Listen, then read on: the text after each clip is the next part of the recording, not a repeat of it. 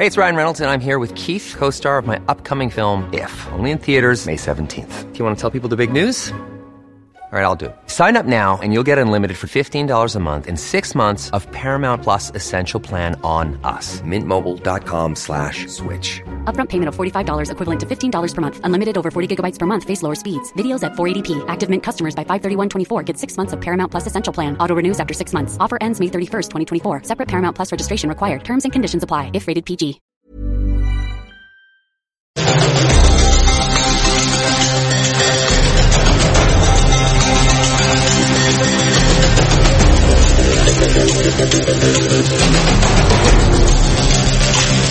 Son las 7 con 3, las 7 de la noche con 3 minutos hora del centro de la República Mexicana.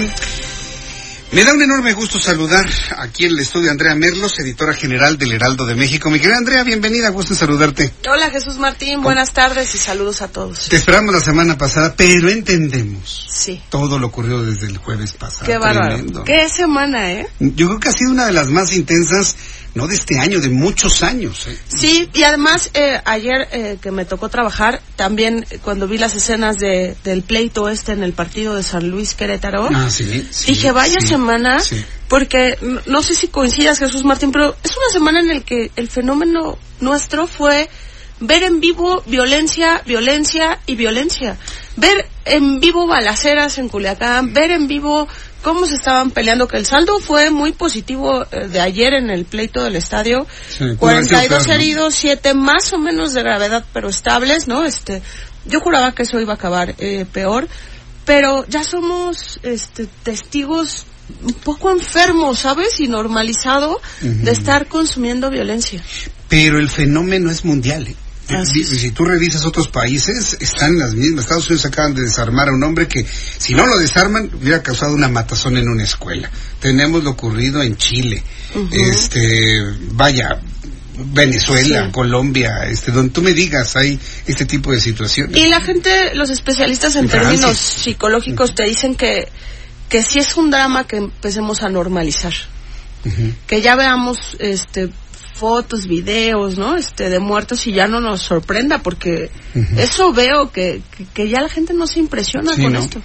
Y yo creo que socialmente eso es lo más grave, tienes toda la razón. Sí. Normalizar la violencia. Yo estos días creo que hay un fenómeno en eso. O sea, Sí. si nos vemos desde afuera, el jueves la mayoría de gente, no solo nosotros que estamos sobreinformados, que trabajamos en esto, pero el fenómeno de, de, de la gente en la calle desde un dispositivo móvil o desde su televisión, viendo la balacera en vivo, ¿no? O sea, aquí en la redacción era en todas las computadoras, escuchabas las balas, las balas, las balas, y, y te asustas en el, en el término periodístico, pero no te asustas más porque ya es algo Sí. de todos los días.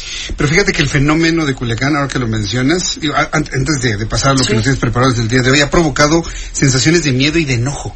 A mí me ha tocado platicar con muchos colegas Sí. y están, estamos enojados por lo ocurrido en Culiacán. Sí, aunque en, en mi opinión, Jesús Martín, también tenemos una opinión desde desde la Ciudad de México, ¿sabes? Este es muy complicado definir una opinión en torno a, a si estamos enojados o no por lo que pasó allá, cuando para la gente que está en Culiacán, que yo conozco gente Ah, que está allá, es ellos te dicen, no solo es normal, ellos te dicen estuvo Sí. bien, pero desde la comodidad del centro, y digo la comodidad en, el ter- en términos de, de que aquí no tenemos al, al, al hijo del Chapo Guzmán, pero pues también nos las pasamos mal aquí en la ciudad y, y también normalizamos el tema de estar viendo cómo asaltan a automovilistas, ¿no? Este, cómo saca la gente una pistola para pelearse por algo, cómo se bajan dos taxistas y se revientan a golpes en, en el periférico. Y para nosotros es ya de todos los días y también es muy normal. Algo está pasando con la humanidad. Sí. Sí, porque no, no es exclusivo de México y, y, eh, vamos a hacer esos llamados a que no normalicemos este tipo de cosas. Sí, y nosotros queremos hacer eh, una mesa precisamente eh, con ese término, un, un- un tema muy psicológico de, de que, que puede parecer normal, pero que está mal, que, Ujú. que, que ya no te vibre, que ya no te agobie, que ya no te angustie. Que ya lo integraste ver en la imágenes vida. ¿no? de violencia. Sí. Qué barbaridad. Bueno, Jesús, ¿Qué pues nos tienes para el día de hoy? Aparte de esto que es no, no es menos eso importante. ya fue de nuestro ronco pecho. Sí, ese ya, ya, ya, ya. Eso. El, ap- el aporte del día de Eh, hoy. ¿Qué ¿Qué más tienes el día de hoy? Pues mira, el Heraldo de México en su edición impresa publicó desde la semana pasada todo este mapeo que hubo a los hospitales rurales que hizo Andrés Manuel López Obrador, el presidente de, de, de casa por casa, casi casi en los términos de los hospitales, y que descubrió muchas cosas que no nos sorprenden tanto, la verdad, pero pues que por lo menos ya se oficializan. Hablando de normalizar las cosas. Así es, que no hay insumos, que no hay camas, que no hay medicamentos, pero principalmente el foco rojo en esto fue que no hay médicos especialistas. Y punto así básicos que no hay pediatras. ¿Y qué pasó hoy? Eh, que, que le vamos a dar seguimiento. Hoy anuncia esta nueva academia de médicos, pero además anuncia un 20% de aumento salarial a todos los médicos especialistas que quieran irse a las zonas rurales. La pregunta es si este 20% más es en verdad un incentivo o, o no para estos médicos. Según eh, pudimos sacar los datos oficiales de los salarios de los médicos especialistas, en el sector salud están en alrededor de 29 mil a 33 mil pesos. Un 20% más de estos serían alrededor de 6 mil, de 6 mil a 8 mil pesos eh, más mensuales. ¿Cuáles son los riesgos? Pues muchísimos, porque no solo es un tema de inseguridad, es un tema de carencias.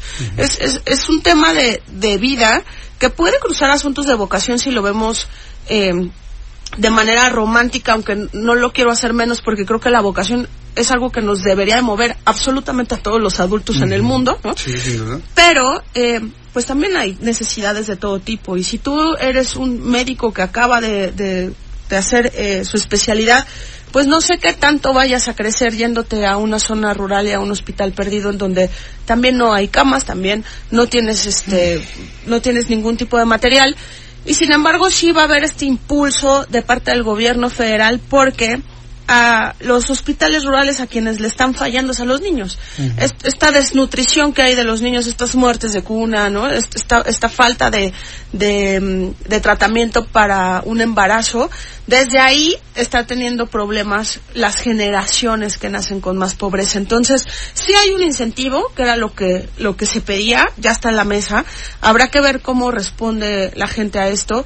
Son, más o menos hay un faltante de 200 mil, eh, digamos que empleados del sector médico en todo el país, en, todo, 200,000. en, en todos los aspectos, en horarios, en especialidades, ¿no? Este, en todo tipo de atención. Es, es un tema de alerta roja y que vivimos cuando lo necesitamos, ¿no? Fíjate que esto es muy interesante porque durante años, Andrea, se nos ha dicho que la carrera de medicina, por ejemplo, quienes deciden ir a, un carre- a una carrera relacionada con la medicina, está saturada. Sí. Y se ha empezado a hablar, no, no, ya no estoy en tantos médicos, ya tenemos muchos.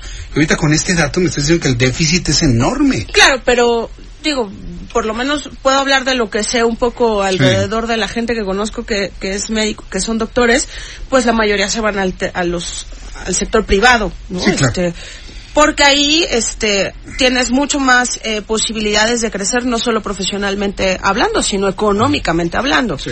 el sector salud es algo que, que parece de paso para muchos médicos y otra es que el sector salud antes te garantizaba una jubilación y era toda una apuesta de vida entrar al IMSS, entrar al ISTE, ¿no? Entrar al sector salud porque tú sabías que de ahí ibas a llegar a ser director de un hospital y que te ibas a jubilar y que ibas a tener certezas económicas para siempre.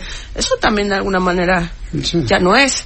Es que es cuestión de escrúpulos también. Digo, porque Así a mí es. me ha tocado ver doctores, me- atender, que nos han atendido doctores que son verdaderos apóstoles de la salud, Así ¿no? es. Sí, y sí, yo sí. creo que son la mayoría. La mayoría, pero también me ha tocado ver que los que quieren es que suene la caja, que Así suene es. caja registradora y te, se dejan pedir lo que sea y prefieren una consulta privada a poder dar un poco de su tiempo a alguien que lo necesita. También los hay, ¿eh? También los Es hay. un asunto de escrúpulos Y también. mira, es, es todo un tema a debatir, este, ahorita que lo comentamos, porque pues hay, hay también como muchas alertas en torno a estos médicos de las farmacias, ¿no? Mm. Este, que si son buenos médicos o no, estos médicos que acaban en las aseguradoras, ¿no? Que también no ejercieron, Mm. estos médicos del sector salud que los tienen haciendo muchos más trabajos administrativos que el trato a pacientes, o sea, hay una descomposición administrativa también que le afecta mucho, en mi opinión, al, al sector médico. ¿no? Está, está tocando un tema muy interesante. Saber cuánto le descarga al IMSS, al ISTE,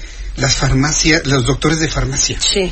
Si no existieran esos doctores de farmacia, si hoy hay saturación, yo no me, no me quiero imaginar el país sin esos doctores de farmacia que te cobran 20, 25 pesos la consulta, Sí. o a veces no te la cobran si compras el medicamento en la Sí. farmacia asociada. Sí. ¿Qué haría el sector salud sin eso, sin esa descarga de responsabilidad, por así decirlo? Debe ser un porcentaje importante, ¿no? Yo creo que sí, por como como también se lo ha de quitar a estos que suenan la caja registradora siempre, ¿no? ah, no, pues sí. pues a ti cuando te duele un oído, pues vas corriendo a un doctor y sabes que por bien o por mal te va a cobrar una muy buena lana. Sí. Y en cambio aquí tienes la opinión de un médico, pero el debate sigue estando en la mesa. O sea, e- ese médico no sé si tenga las tablas reales para decirte, oye, tu dolor del oído no es solo un- una infección, hay que hacerte unos estudios de esto, esto y esto. La verdad es que el tema de la salud y Está del manejo de la salud es muy complicado, pero eh, si hay una si hay una apuesta y hay una alerta por inyectar de médicos al sector salud porque sí o sí se les necesita. Pero mencionaste algo importante. Si el actual gobierno ofrece nuevamente esa carrera de vida dentro del sector salud, no van a tener ningún problema para que los más jóvenes hoy digan, voy, voy, además de que hago algo bueno por mi país, además puedo vivir de una manera decorosa. Así es. Sí, y regres- jubilaciones sobre todo. Y regresar a este sistema en donde yo de toda la vida he escuchado y creo que ahora mismo los conozco a muchos, ¿no? Los mejores doctores, aunque atendieran de manera privada, los mejores médicos están en el sector salud también, ¿no? Ah, claro, Son los directores de los hospitales y Por sí los puedes agarrar después en lo privado y verlos en consultas los fines de semana, pero sí o sí los buenos médicos están al frente de instituciones de salud. Yo los buenos los he conocido en el privado y en el público. En el público es. me han sorprendido Sí. y los recordamos con gran cariño. Así es. Eh, hay, hay un, y lo voy a mencionar a Valentín Herrera, que es un gran cirujano cardiólogo, pues le salvó la vida a mi hermano, ¿no? Y ahí está, hace más de 10 años, ahí está, trabajando y demás. Es un médico que fue eh, de, de los directivos del Instituto Nacional de Cardiología. Sí. Sí, no, la verdad es que... No, yo creo que la lista de, de, de los médicos en, en el centro médico, como dices, este, hay una jefa de urgencias que, que, que yo conozco muy bien, que, que es de una vocación, Tania Colín, que es impresionante, Sí. urgencióloga, ¿no? Este, hay ¿Urgencióloga? Sí, de médica, de medicina crítica y muy impresionante, o sea, tengo otra conocida, Carla Hernández, que es la que es la jefa de urgencias de la ABC de Santa Fe. Sí. Igual, entonces yo siempre les digo a ellas dos que que qué curioso que se dedican literal a salvar vidas. Sí, eh, te hablaba de los apóstoles de la salud. Alejandro Luque es un gran médico general. Desde aquí le mando un saludo porque nos escucha Alejandro Luque. Desde aquí, mi querido Alejandro, fuerte abrazo. Digo, para mencionar a los buenos, ¿no? Y que los demás se motiven, ¿no? También para que tengan por ahí una mención, ¿no? De vez en Sí. cuando. Oye, qué buen tema le, hacen- le estás entrando con el Heraldo de México, Sí, ¿eh? vamos a, a darle Sí. seguimiento porque porque estos jóvenes que van saliendo de la de la escuela, Sí. yo yo creo que estas especialidades que, que van a construir, si va de la mano de la vocación, pero va de la mano de un buen salario, pero va de la mano de un buen programa, si todo esto se conjunta, yo creo que podemos hacer algo maravilloso. Pues An- Andrea Merlos, muchas gracias por traernos este tema.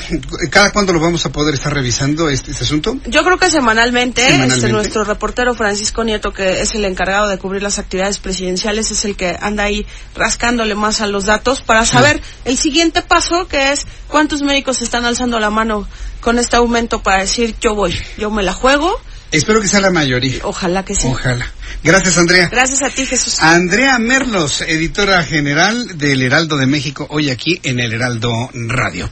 Son las siete y cuarto, las 19 horas con 15 minutos. Gerardo Galicia, nos tienes información.